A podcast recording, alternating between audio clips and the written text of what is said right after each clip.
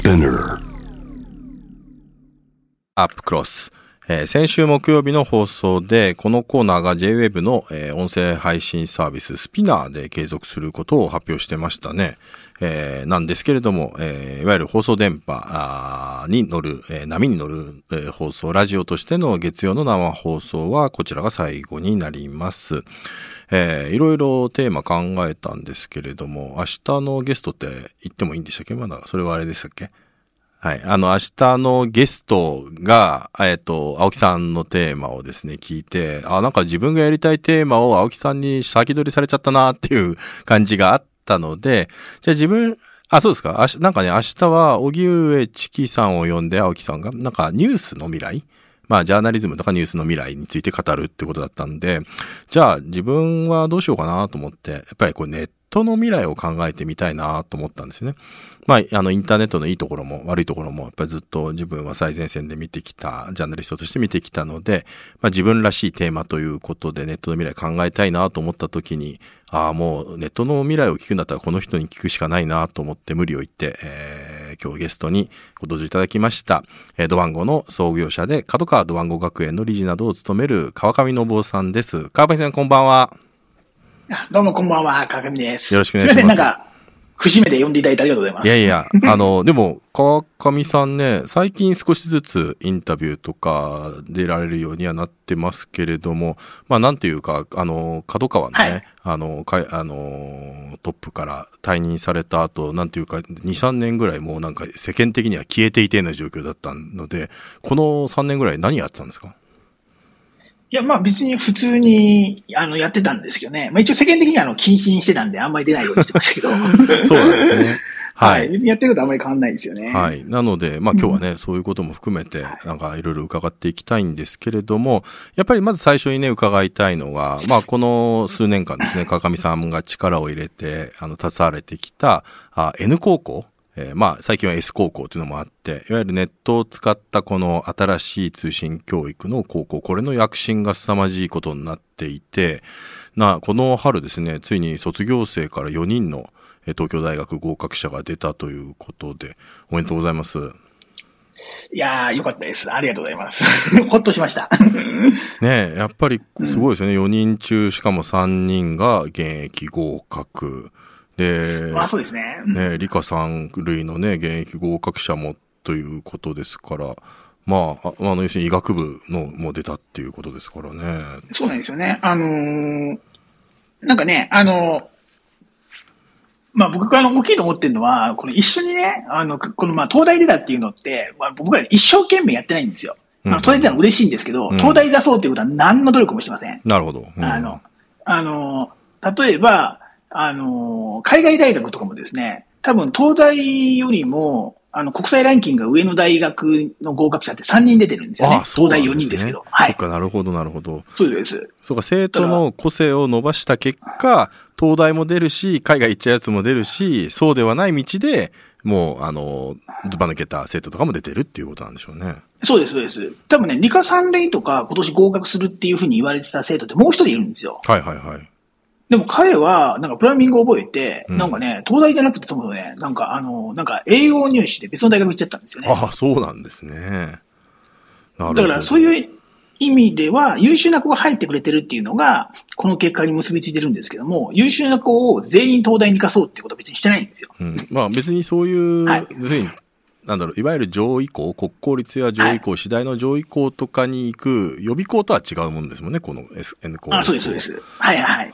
で、2016年から開校して、まあその当時はね、メディアでも大きな話題になって、期待する声もあれば、こんなのうまくいくわけないよなんていうね、結構冷ややかに見る目なんかもあったと思うんですけれども、どうですか、2016年からこの5年経って、5年でここまで来れたってことについてどう評価されてます？いや、予想よりだいぶ遅かったですよね。あなんか1年か2年ぐらいで行くと思った。そうだったんですね。うん、これは、逆逆に聞くと、あの、はどこが、まあ遅かった？遅かったこと、何がボトル、あの、やっぱそ始める時のね、想定と、やっぱり想定に、あ、こういうことがボトルネックになるんだな、みたいなことがあったと思うんですけど、どういうところがボトルネックだったんですか？いや、やっぱりね、あの、その生徒もそうだし、親もそうなんですけども、新しい学校ね、良さそうだから、じゃあ行ってみようかとはなかなかならないですよね。ああ、なるほどね。保守的なんですよ、やっぱり。うん、で、結果が出るのは3年間じゃないですか。3年後ですよね。そうですよね。で、その中で結果を出していくっていうのは、いろんな工夫をしなくちゃいけなくって、まあ、ウェブサービスとかね、まあ、例えば、ニコニコ動画とかって多分世の中でヒットするのに多分、賞味1ヶ月ぐらいしかかってないんですけど、まあ、そんなわけにはいかないですよね。まあ、それよりはかかるとは思ってましたけど。うん。そうか、だからまあ、その、のネットサービスのタイムスパンっていうかね、はいはい、その成長の考えで言ったら、まあ、教育っていうのはちょっとやっぱ違うぞっていうね、感覚が全然違う。まあ、まあ、それ早いとは思ってなかったですけどね。まあ、ここまで遅いのかって感じでしたよね。どうですか？でも、まあ3年経って実際に卒業生が出て、はい、で、最初の卒業生でもかなりいいね、東大は出なかったけど、いい大学に合格するような子も出てきて、多分それで、なんか周囲の見る目も変わっていったと思うんですけど、ここ1、2年ぐらいは、もうかなりあの上昇気流に乗ってる感じですか？あの、そうですよね。もうある程度も結果は出たんじゃないのかなっていうふうに思いますよね。うん、あの、あの少なくともこれで N 校がなくなるっていうふうに思っている人は教育業界の中にはもういないんじゃないかなというふうに思いますね。うんこれ、今から振り返ってみて、この N 校、S 校も含めて、成功、何が成功の秘訣だったんでしょうか？いややっぱり、あの、規制されてる業界に、あの、うまく入れたっていうのが大きいんじゃないですかね。まあ、三次障壁大きいところって、やっぱりあの、入りさえすれば、あのそこに競争を持ち込んで新しい風を吹かせるのっていうのは、比較的むしろ他の業界も楽だと思うんですよね。うんただ、なかなか入れない。はい。なるほど、なるほど。これ、まあ、いろんなところでね、あの、川上さん結構語られていて、今まで川上さんが、まあ、起業されたり、いろんな新サービスを送り出すときに、なんていうか、あの、座右の銘というか、できるだけ、あの、人が競争していないところで戦うっていうことを、多分、かかみさんいろんなインタビューなんかでね、おっしゃってると思うんですけれども、でも、参入障壁高いというのは、まあ、ある意味で言うと、あの、なんですかね、競争が激しい業界なのかなっていうことも思ったんですけど、この辺はいかがですか？いや、三次障壁が大きいというのは、もうこれはもうすごく競争がない業界ってことですよね。中に入れてさえすればっていうことなんですね。あそうです、そうです、そうです。もうこんな、こんなむしろ入りさえすれば、まあ、まあ絶対、まあ負けはしないだろうと思ってましたけど。うん。実際にこれ、まあそれで入れて、まあそしてまた生徒からも支持を得て、はいまあ、あの、保護者の理解なんかもね、どんどん増えている状況ではあると思うんですけれども、はい、この N コを通じて、えー、どういうところをこれ、あの、新しい風吹かして変えて、変え、教育業界変えていきたいんでしょうか？うん、やっぱり教育って、あの、日本の国全体に与える影響が大きいと思うんですよね。うん。だから、まあ、あの、いい人材がたくさんできれば、日本の教育レベルがあれば、日本っていう国の国力が上がるはずなので、なので、まあ、それでじゃあ何が今足りないかって言ったら、まあ、IT の導入ですよね。まあ、これが僕たちが一番できることだろうというふうに思ってますよね。うん。これ、やっぱり教育産業に IT が導入されたことで劇的な変化ってありましたか、はい、その、生徒の学びとかに。いや、あの、生徒の学びっていうよりは、あの、なんか効率が悪いですよね。あの、あのまあ、一斉授業って、まあ、同じ授業やるわけですよね。で、その中であの、進度を揃えなきゃいけない。ところが IT を使うと、一人一人に個別授業ができる。確かに。そうすると先生は、まあ、あの、コーチングに先生できるので、うん、で、授業自体はすごく上手い先生にやってもらえばいいし。うん。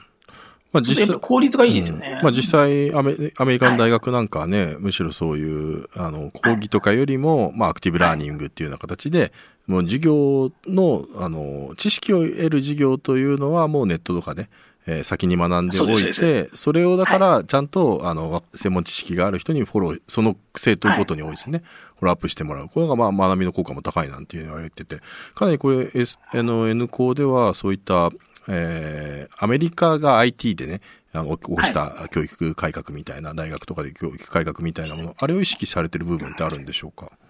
いや、それは全くないですね。いや、まあ、アメリカはアメリカでね、いろいろやったら、まあ、いろいろあそこはあれでね、問題もあるし、あの、決して参考に あの、していい部分もあれば、悪い部分もあると思うんですけど、あの、まあ、例えば相手の導入って言ってもね、あの、例えばオンライン教育でコミュニティの重要性に着目している教育機関って多分世界中でも N 校だけだと思います。ああ、確かにそれは言われたことなんですね、はい、え、このコミュニティの重要性っていうのはど、どのあたりから導入されたんでしょうか？いや、とというか普通にそうだろうっていう。僕だって、僕ら的にはコミュニティでいるでしょうっていうふうに、普通に思ってたんですけどね。まあ、ふ何もそこに普通疑問ないですから。の、リアルのはい学校は、そういう部活とかがあるわけですもんね。部活とかがあって、はまあ、それで学校生活が楽しくなるし、まあ、なんていうか、あの、コロナで今ね、大学がオンライン授業ばっかりになった結果、すごく学生のストレスが溜まって、あ、なんか本当に学校に行って無駄話をするような場所とかコミュニティみたいなものが、いかに大学生にとってね、大事なのかみたいなね、そういうのが分かったところもあるのかなと思いますね。そうですね。だからそういう意味では、まあ、ドワンゴ時代がもともと、なんかね、ネットの友達で作った会社だったっていうのが大きかったですよね。うーん、なるほど。だから僕らがネットの学校を作るんだったら、当然、学校生活もネットでいいだろうっていうのは自然な発想でしたね。僕らが、僕らからすると。うん、なるほど。はい。そして、また、まあ、それのね、多分延長でもあると思うんです。やっぱり、まあ、川上さんずっとネットのコミュニティを、まあ、サービスをね、はい。提供する側の方だったと思うので、まあ、ネットの未来っていうのを考えるときにですね、まあ、はい。考えてみると2006年にニコニコ動画が誕生して15年経って、まあ IT 業界でのこの15年ってかなりね、まあ15年経てば大抵のサービス終わってるだろうみたいなね、のもあってですね。まあニコニコ動画はまだ残っていて、形は変わりながらも残っているわけですけれども、この15年のこのネットをめぐる環境、えーまあ最近だとね、GAFA って言われている、いわゆるまあアメリカのプラットフォーム業者ばっかりが強くなってしまった。まあ15年前はね、スマートフォンもまだほとんど出始めみたいな状況でしたからはいはいはい、すごいやっぱスマートフォン出てからのこのネットの業界って大きく変わっていったところもあると思うんですけど、この15年どう振り返ります？いやー、やっぱり、大きいのは15年前ってね、あの、やっぱり日本で世界の中でも国産ネットサービスが強かった国だったんですようね。ん。でも、この15年でもう新しい国産のネットサービスってほぼ出なくなりましたよね。そうですね。まあ、だからそういう意味では日本もこの世界の、あの、もう地図の中にもう組み込まれつつあるっていうのが、まあ、まあ僕らとビジネスやってる側からすると一番大きな違いじゃないかなと思いますよね。うん。だからまあそういう国産のサービス、まあ国産の当時はね、携帯電話がガラケーが強いというのを揶揄されて、ガラパゴスなんてね、言われてたんですけれども、でも、でもレネットのサービスなんかでもやっぱり特色を出して成長してる国っていうのは、まあ、例えば中国とかね、で、韓国なんかも、はいはいあの、韓国資本のね、あの、はい国産サービスが、あの、ちゃんと存在感もあるし、むしろガラパゴスの環境を守ろうとした国の方が、ネットで存在感があるっていう、なんか皮肉な現象になってますよね。いや、もうそれ最初から分かってましたけどね。僕ずっと言ってましたけど。ガラパゴスが言ってるやつはバカだと思ってましたから。うん スマホとか来たらもうおしまいですよ。それは、まあ最初から見えてたんですけどね。なんかそちらの方が未来だっていうふうにね、ね、あの、言う人たちが、あの当時は強かったですよね。うんうん。まあ、スマートフォンが出て、まあ、よりそうなってしまった。でも、まあ、逆に伺うと、あの、その中でも、このニコニコが15年間、あの、独自の立ち位置で生き残れた理由ってどこにあると思われます？うーん、いや、まあ、それは、ある程度やっぱり変わったサービス作ったので、で、未だに世界的にもやっぱり変わったサービスですよね。うん。だから同じものを、同じようなサービスだったら、やっぱりそれね、あの、グローバルなものに、特に今の時代だったらね、もうあの、勝てないですから、うん。もうあの、アプリとかもね、全世界配信とかでやっちゃうので、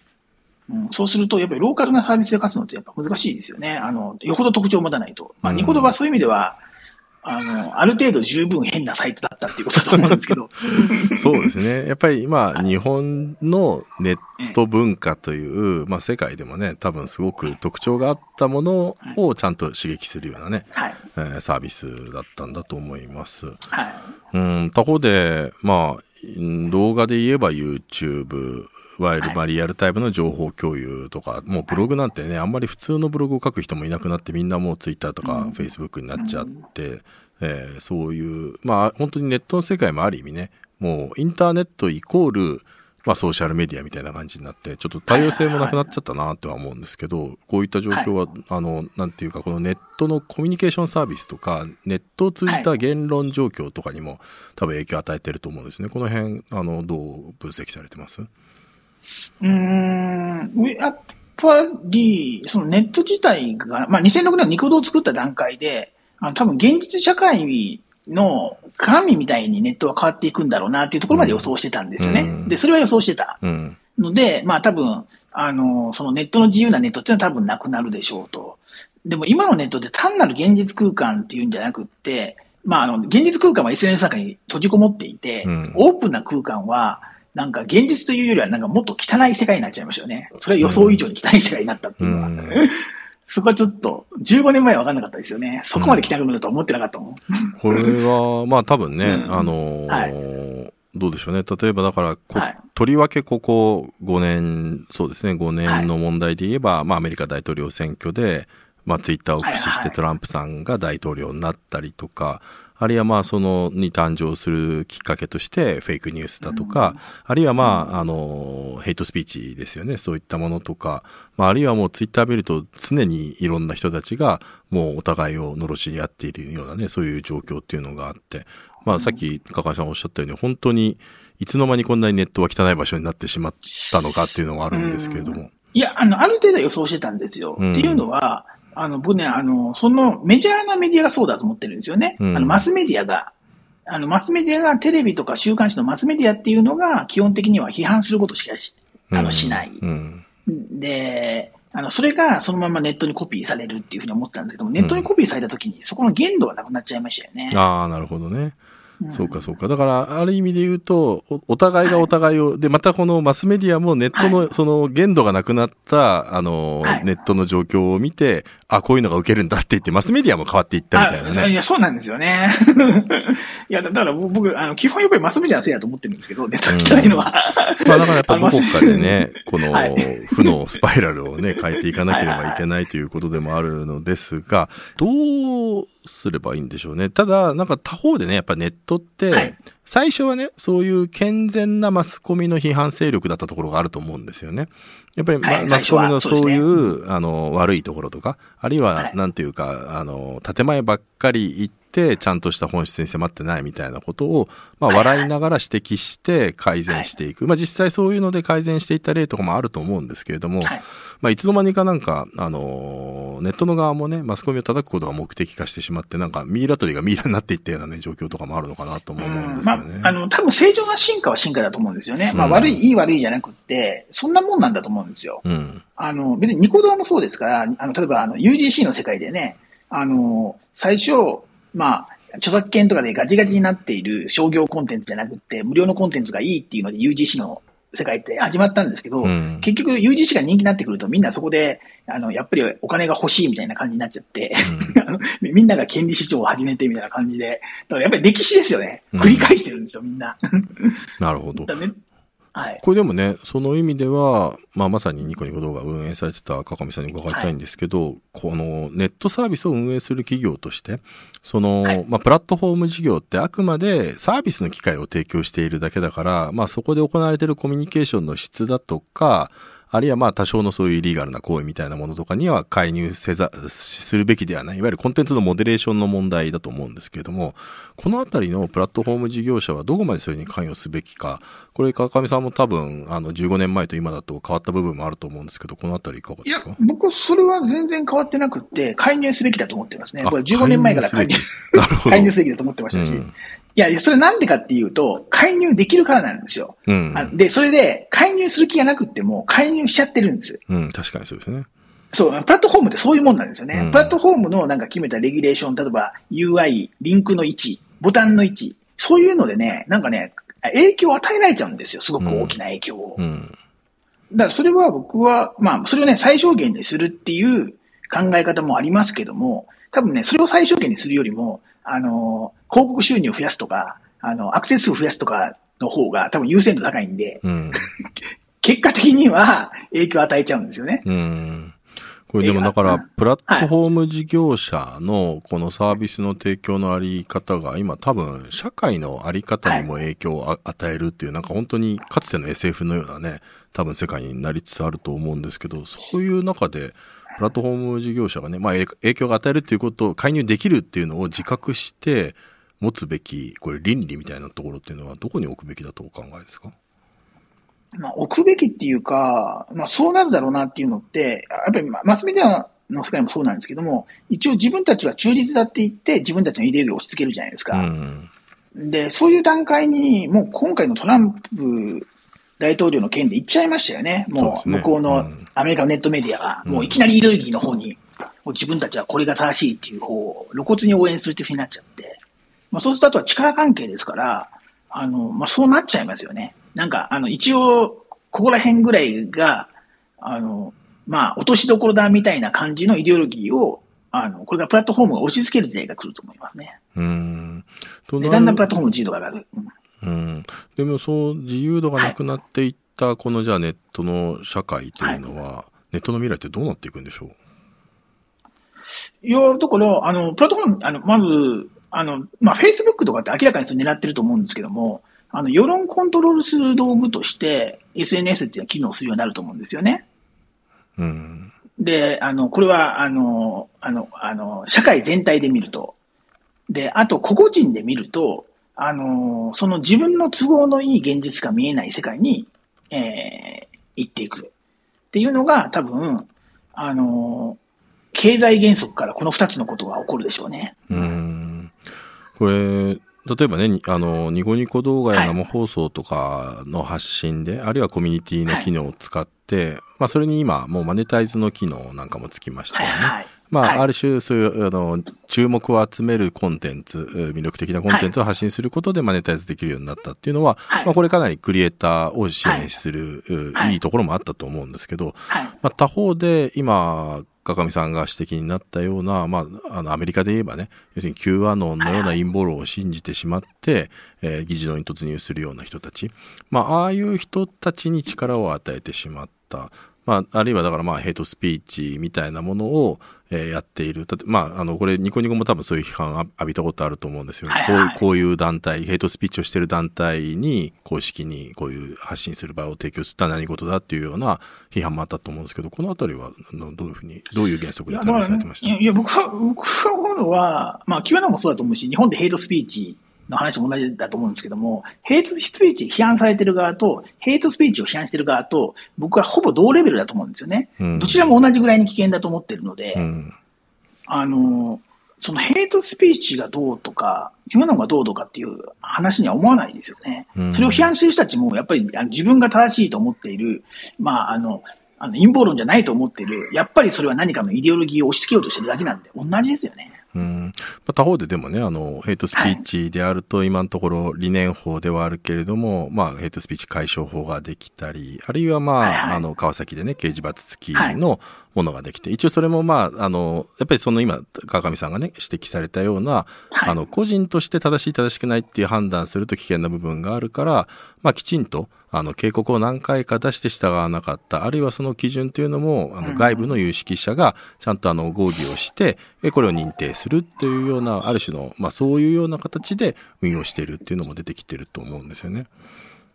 な、な、まあ中、中で多分、だからどこからどこまででライン引くのかっていうのはやっぱりすごい難しいところではあるんですけど、じゃあ、かといって野放しにいいのかっていう問題もあるような気がするんですけれど。うんただ、あの、そういうのって、基準ってね、あの、歴史を見てると、必ずどんどんどんどん拡大解釈されていくんですよ。うん。一旦ヘイトスピーチって概念ができると、あれもヘイトスピーチだ、これもヘイトスピーチだっていうふうになっちゃう。それ、それは目に見えてますよね。うん。あの、例えば、あの、その政治と金っていうのでね、政治と金の問題なくならない、なくならないとかっていつもマスメディア言ってますけど、うんあの、なくなるのは当たり前なんですよ。でだから政治と金のね、あの、あの、問題の概念が拡大されていってるんで、うん。あの、だって昔だったら、あの、その、あの、飯をおごっておごらなかったっていうのは政治と金の問題じゃなかったですよ。きっと田中角栄の時代には。まあ、そうですね。その時に比べれば金額はすごく、ある意味ではしょぼくなってますからね。しょぼくなっている。うん。でも、あの、一旦できたそういう概念ってなくならなくって、なくならなかったらより小さな問題を追い詰めていって問題化するっていうことを人間はやるんですよ。うん。それなくならないですよね。なるほど。となるとね、じゃあルールやコード、そういった倫理的なものっていうのが拡大解釈されている。これ多分今のネットの言論状況の炎上が増えてるっていうことと完全に無関係ではないと思うんですけれども、はいはいそういう中でやっぱりネットの未来をできるだけ建設的、健全にしていくために何が必要だと思い思いますか？いや、まあ AI に人間を早く支配された方がいいんじゃないですかね。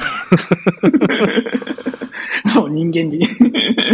もう人間、人間にはこの複雑な社会をコントロールすることは不可能なんで。うん。まあだからその今、やっぱりはい。なんでしょうね、多分ネットで起きている、しかもネットが今、現実世界とかなりもう深く結びついてしまっていて、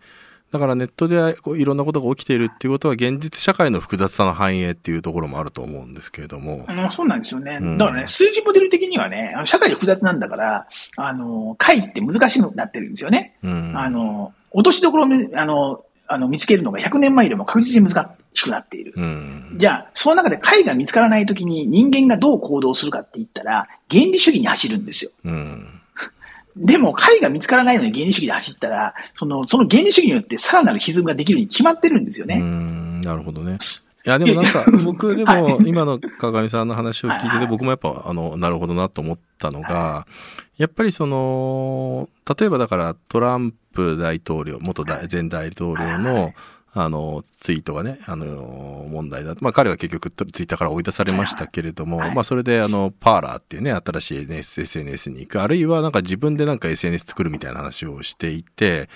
で、まあそれに対して批判する声もあるんですけど、僕なんかそれは一つ、あの、最善の解決策じゃないけれども、解決策の一つかなとも思うんですよね。つまりだから複雑になっちゃっていて、全然違うような人たちが全部巨大なプラットフォームの中にいるからこういう衝突が起きるわけで、で、なんか、そう、ある程度、まあ、例えば昔だったら、あの、2チャンネルとかね、匿名掲示板があった時とかは、まあ、そこで何か言っても、現実世界にあんま影響なかったじゃないですか。今でも、あの2チャンにいて、悪口を楽しんでいたようなノリの人が、ツイッターに来て、リアルに、あの、実名の有名人のアカウントとかをバッシングしたり、あの、荒らすようになってしまったから、やっぱ社会の衝突っていうのがすごく、あの、増えてるなっていうのもあって、ある程度お互いに本当にネットのサービスが多様でクラスター化しているぐらいの方が、あんまり戦争も起きなくて、あの、いいんじゃないかって思うようなところもあるんですけど、この辺どう思います？いや、でもね、Facebook と Twitter からね、のコミュニティからね、あの、トランプが排除されたんだから、その、あの、インターネットの世界でトランプが影響力持ったら、やっぱり、あの、排除しようとしますよね。うん。そこに違いがあるとは思えないです。うん、だから、それ影響は、影響なかったら許すって話でしょ？それって全然寛容さを 寛容なのかっていう。うん。寛容でなくてもいいと思うんですけど、逆にやっぱ調整が何かしらの必要なのかなとも思うんですね。その調整をどう作れるのかっていうのがね、なんか僕の個人的な希望というか問題意識でもあるんですけど。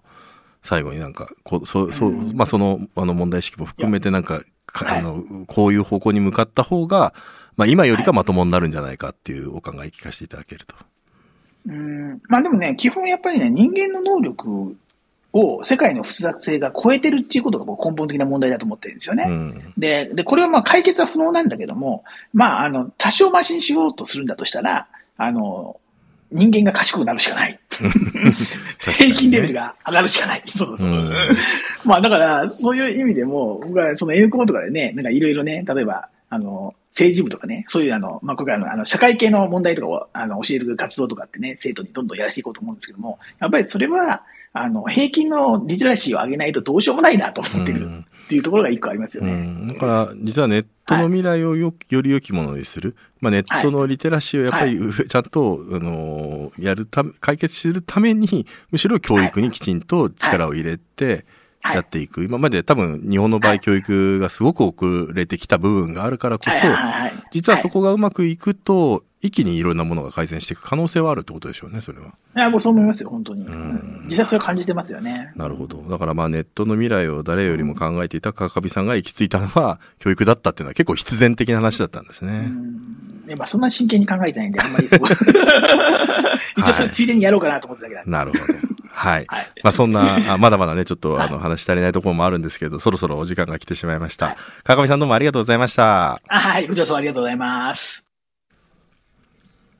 はい、えー、3月29日、えー、編集後期。まあ、ラジオと本放送と連動する編集後期も最終回っていうことになりますかね。まあでもなんか良かったですね、最後、川上さん。いや、なんかいろいろ聞いて変わってねえなと思いました。変わってねえなっていうことを思うと同時に、やっぱり、あの、N 校がやっぱうまくいっているっていうことで、すごく、あの、自信も感じる内容になって、一点ね、だから多分、なんだろうな、あの、か上さんの言っていることに対して多分あの考えが違うとかねもしかしたらカチンときたり腹が立つっていう人もいるかもしれないんだけれどもでも多分おそらくなんだろうな、川上さんは、まあ、人間に対しての基本なんか諦めがあって、でも諦めがあるって、で、それですごく俯瞰して、やっぱり状況を見ているから、まあやっぱりなんか世界を作る人だからこういうふうに見えてんのかなっていうふうにな僕なんかは思ったんですよね。だから川上さんと僕は必ずしも意見が同じわけではないけれども、でもやっぱり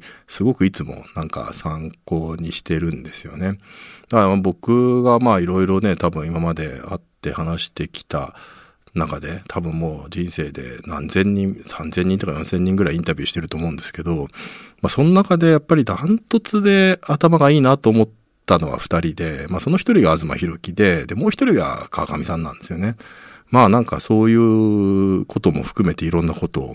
まあ思い出す回でもありましたし、でもそういう諦めがある人が、でも教育、今ネットで教育で最先端の教育をサービスを作ってプロデュースして、そしてものすごくいろんな、あの、期待なんだろうな、